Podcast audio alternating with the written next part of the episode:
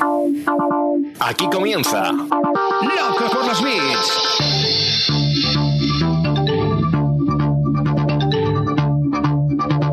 El podcast de e-commerce y marketing online de Emiliano Pérez Ansaldi.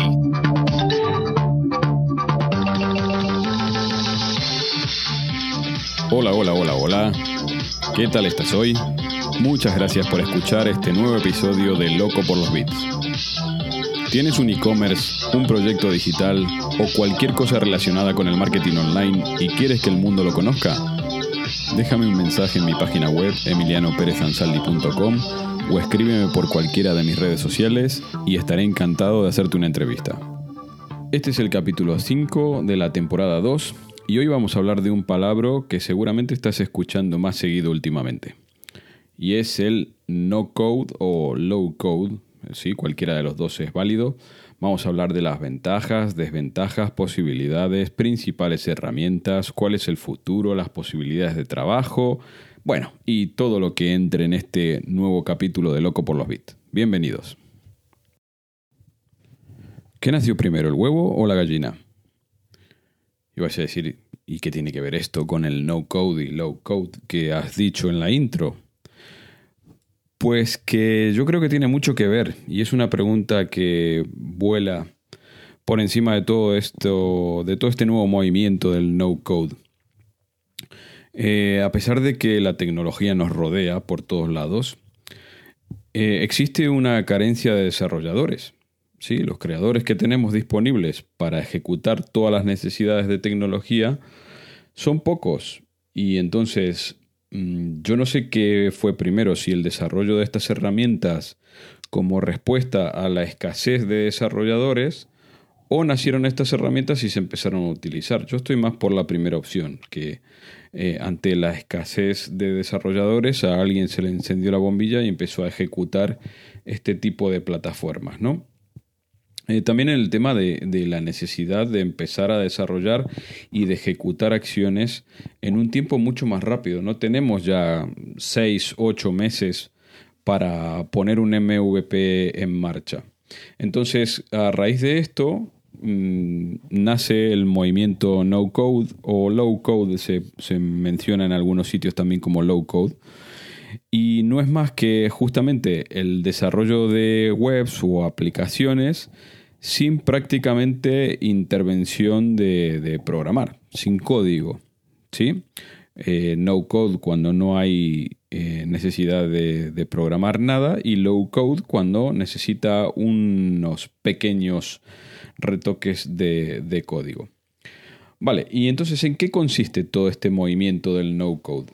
Pues casi que es justamente un, movimiento eh, de respuesta el desarrollo de software y aplicaciones eh, sin necesidad de saber programación. ¿Vale? El objetivo principal de todo el movimiento este es democratizar un poco el desarrollo de las aplicaciones y de las páginas web, pero sobre todo yo creo que es eh, la necesidad más que nada de, poner a prueba MVPs de manera eh, muy rápida ¿sí? y de, saber realmente cuál es la atracción que van a tener esos proyectos para una vez sí validados eh, poder desarrollar algo un poco más completo o con más funcionalidades. ¿no?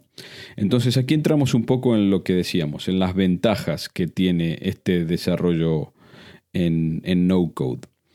Eh, yo creo que la principal es la que estamos diciendo, es la, agilidad. Emprendedores o usuarios particulares o alguien que tenga simplemente una idea y, quiera validarla en el mercado, eh, puede desarrollar algo, mm, simplemente eh, una landing o, una aplicación, desarrollarla con una herramienta no code y mm, ponerla en funcionamiento utilizando directamente algunos módulos prediseñados o, plantillas o creando desde cero pero con elementos de desarrollo que se conocen como WYSIWYG, what you see is what you get, y entonces ponerlas a funcionar de manera muy rápida. Relacionado con esto, obviamente, está el ahorro de costes. ¿sí?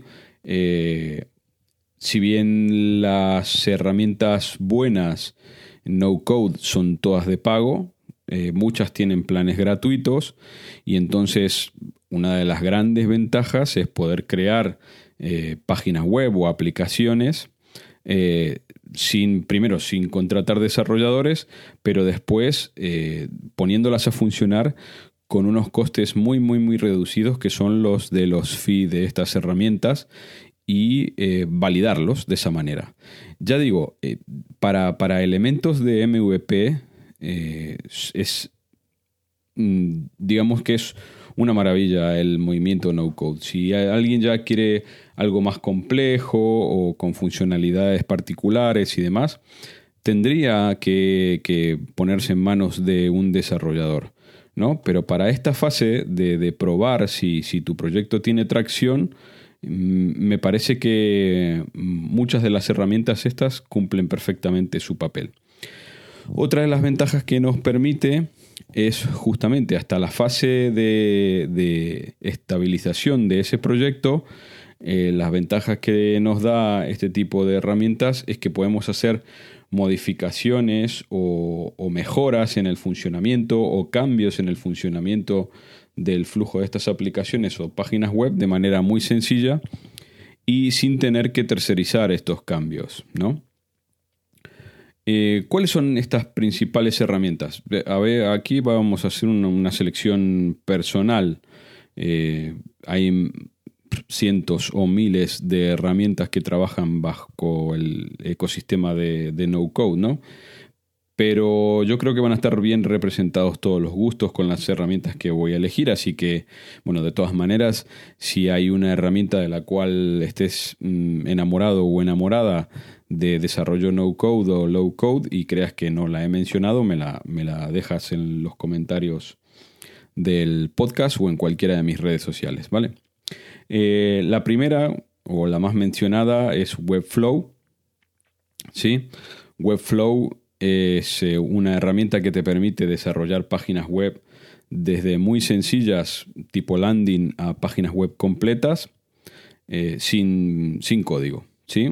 Tiene una interfaz de, de, compositor de elementos y a partir de ahí tú puedes desarrollar, ya digo, una página web muy, muy, muy sencilla, tipo landing, o una página web compleja con diferentes apartados. Eh, un pelín en el escalón de Webflow está Card. ¿sí? Card también cumple las mismas expectativas de desarrollo de landing y páginas web. Eh, hay una diferencia sustancial en precio y también en funcionalidades. ¿no? Eh, Card es muchísimo más sencilla, la curva de aprendizaje es mucho menor, pero tiene justamente menos funcionalidades que, que Webflow. Pero Card también es una opción perfectamente válida. Eh, para desarrollo de aplicaciones móviles existe una que también es una de las más mencionadas, que es Bubble, y que te permite eh, hacer ¿sí? Eh, aplicaciones web y móviles casi, casi sin, sin, esfuerzo y una curva de aprendizaje bastante, bastante baja. una opción a Bubble podría ser Adalo, ¿sí? que también te permite hacer mm, Progressive Web Apps eh, para aplicaciones móviles o para web. Em, después, bueno, tenemos los, los, dos conocidos repositorios de, de base de datos o de tablas que son Airtable y Notion. Básicamente hacen lo mismo, te permiten generar un gran, gran repositorio de contenido y meter tablas relacionadas ahí. Eh, existen verdaderos magos tanto de Notion como de Airtable. Así que estas dos son, son las herramientas, digamos, de repositorio de contenido preferidas del ecosistema no code. Después tenemos, eh, hay dos herramientas que no sé cómo, cómo catalogarlas porque son dos herramientas que sirven para conectar otras herramientas. ¿sí? Estamos hablando de Zapier y de ahora Make, anteriormente conocida o eh, also know as Integromat, ¿sí? Eh, acá Integromat. Eh, tanto Zapier como Integromat hacen lo mismo. Te permiten conectar bien herramientas no code o bien herramientas comunes, como puede ser, por ejemplo, yo que sé, un Google Sheets o Twitter o tu email o lo que sea. Y de esa manera hacerlo funcionar en relación con otra herramienta no code que tengas instalada. ¿Vale? Eh, ¿Qué más? ¿Qué más? Mm, bueno, las posibilidades de trabajo. Yo creo que cada vez va a haber más. Ya digo, el principal problema es, eh, bueno, bendito problema, es que en, nuestro sector prácticamente no hay paro. Entonces, la necesidad de seguir desarrollando eh, soluciones para tanto para empresas como para particulares y la escasez de desarrolladores hace que eh, por ejemplo, empresas como grandes como Netflix o algunas otras, estén buscando gente que se, que se maneje muy bien en estos entornos de no code y low code, ¿no?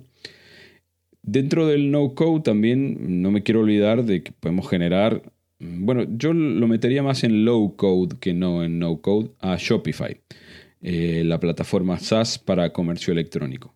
¿Por qué lo metería en, en low code y no en no code? Porque Mm, algún poquito de código para dejar las finas a las plantillas sí que hay que tocar. Y no digo nada ya si metes aplicaciones de, traducción y, demás. O de duplicación de. o de duplicación de páginas para generar otras diferentes a las que vengan precargadas en la plantilla. Así que eh, a Shopify lo metería en, low code. Un low code muy bajo, pero sí que habría que apañárselas un poco para, tocar un poco de código. Eh, ¿Y qué más os puedo decir? Mm, mm, mm, creo que no me dejo nada de mis, de mis apuntes. ¿sí? Eh, hemos repasado las aplicaciones, hemos repasado el desarrollo profesional, hemos repasado cuáles son los, inconvenientes y las ventajas de, del desarrollo de no code y low code. Eh, ya digo, yo creo que es un palabra que vamos a escuchar cada vez más en nuestro sector y me parece eso que mm, es, interesante echarle, echarle un vistazo. Hay, hay algunas, mm, hay algunas comunidades, no me salía la palabra, hay algunas comunidades eh, de no-coders eh, interesantes a las que echarle un vistazo. en España tenemos la comunidad de no-code hackers, eh, que tiene incluso cursos en, en algunos desarrollos en algunos desarrollos sencillos o, o, plataformas o plataformas muy utilizadas, ¿sí? Eh, también tenéis ahí en No Code Hackers eh, un catálogo de aplicaciones eh, no code. Calendly, sí, podría ser también una que utilizo yo bastante para, reservar reuniones en función de la disponibilidad. Así que eso, si, queréis, si queréis saber un poquito más sobre no code y low code, yo os recomiendo bueno, que, busquéis directamente la palabra o que entréis en nocodehackers.es y que le echéis un vistazo a lo que la comunidad de no code en, España está haciendo. ¿Vale? Así que bueno, eso ha sido todo por el capítulo de hoy. Eh, tengo ya grabada la entrevista de la próxima edición. Va a ser un capítulo muy, muy, muy especial y muy emotivo. Así que os invito a escuchar Loco por los Beats dentro de 15 días. Así que de momento, muchísimas gracias por estar ahí, otro capítulo más.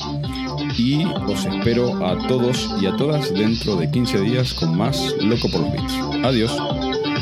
Y hasta aquí nuestro episodio de hoy.